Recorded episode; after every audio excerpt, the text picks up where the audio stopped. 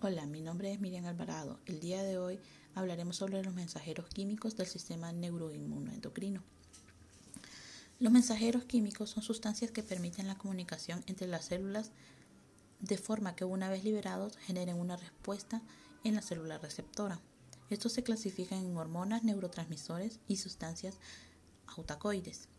La regulación de los, de los diferentes procesos fisiológicos que se llevan a cabo en los mamíferos, incluido el ser humano, depende de la interacción y la coordinación de los sistemas eh, que lo conforman, entre los que destacan el sistema nervioso central, el sistema endocrino y el sistema inmunológico, que estos en conjunto forman un complejo sistema de interacción funcional llamado el sistema neuroinmunoendocrino el cual permite la sobrevivencia y la adaptación de las especies de diferentes ecosistemas. Entre los mensajeros químicos del sistema neuroinmunoendocrino se encuentran diversos neurotransmisores, neuropéptidos, hormonas eh, hipofisiarias y del aparato digestivo, esteroides y citocinas.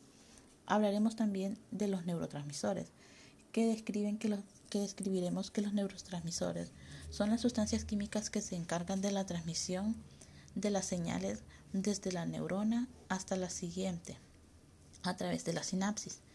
También se encuentran en la terminal axónica de las neuronas motoras donde estimulan las fibras musculares para contraerlas. ¿Cómo vamos a dividir la sinapsis? Según su morfología, que sería la sinapsis eléctrica, y según el mecanismo de acción, que sería la sinapsis química. En la primera las neuronas están acopladas por medio de uniones eh, comunicantes eh, por las que pasan iones y que la información se propaga directamente de una célula a otra, mientras que en la sinapsis química participa un mensajero químico llamado neurotransmisores. Los principales neurotransmisores, acetilcolina, aminoácidos, ácido glutámico, o glutamato, el ácido aspírico, la glicina, el ácido mm, aminobutrítico, las aminas, la dopamina, la epinefrina. Y hablaremos también de los neuropéptidos. ¿Qué son los neuropéptidos? Estos son mensajeros que participan en la comunicación neural modulado, o sea que sintonizan la transmisión sináptica. De las hormonas hipofisiarias esta diremos que es, una glándula endocrina situada bajo el encéfalo. Esta se produce a través de las hormonas, a través de las cuales, de las diversas hormonas que comunican con otros tejidos. Estas hormonas son moléculas o estructuras proteínicas que son sintetizadas por el retículo endoplasmático rugoso de las células especializadas de la hipófisis anterior las hormonas en general llevan a cabo sus efectos mediante tres tipos de, señalización. Autocrina, o sea que ejerce su, acción de manera local en la misma célula. Eh, la paracrina, estas afectan a las células vecinas a las de origen o endocrina, que ejercen sus funciones a distintos a distancia del tejido donde fueron sintetizadas. Los mensajeros del sistema eh, gastrointestinal, o sea, las hormonas gastrointestinales, son una familia de polipéptidos producidas por, células endocrinas especializadas presentes en el estómago y en las proporciones delgadas o gruesas del intestino. Las principales eh, proteínas y péptidos producidos en el sistema eh, gastrointestinal están la colecistocilina, la gastrina, la secretina, el enteroglucanol, la mortilina, la bombecina, el glucagón, la insulina, la amilina y el polipéptido pancreático.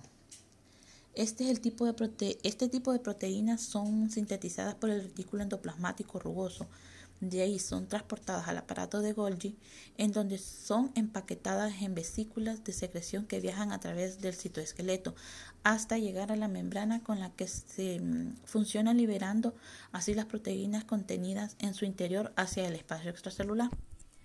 También hablaremos sobre la, hormona esteroide, ¿Qué son las hormonas esteroides?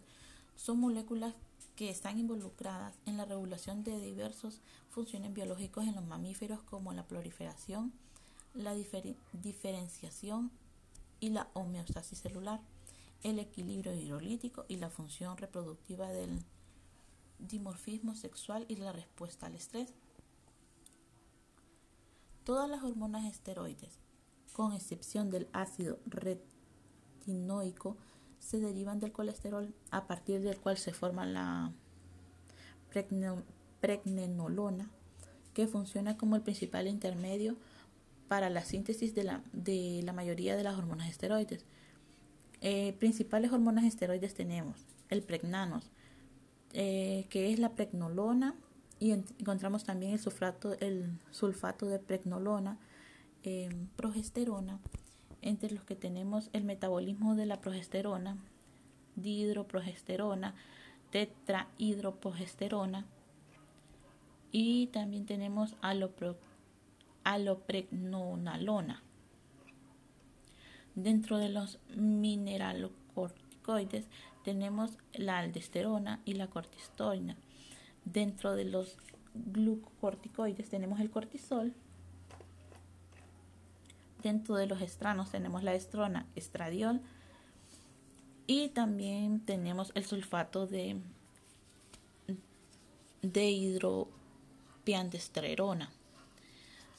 Las citonas, eh, que es un grupo también de pequeñas proteínas que por medio de su unión a receptores de membrana pueden, modificar las propiedades o el funcionamiento tanto de las células blancas como en las células de las eh, secretoras produciendo linfocitos que se conocen como linfocinas, muchas de ellas por su acción sobre diversos leucocitos que se denominan interleucocinas, de las cuales hasta el momento se han descrito 18.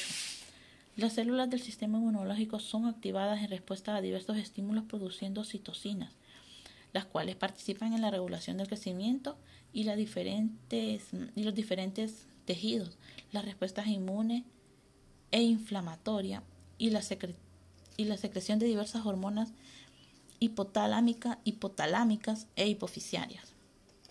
Además de su papel fundamental eh, en las actividades del sistema inmunológico, las citocinas participan en la regulación de diferentes eh, funciones que, que durante mucho tiempo fueron consideradas típicas en el sistema nervioso y endocrino, como las respuestas del estrés, la recepción y el sueño. Gracias.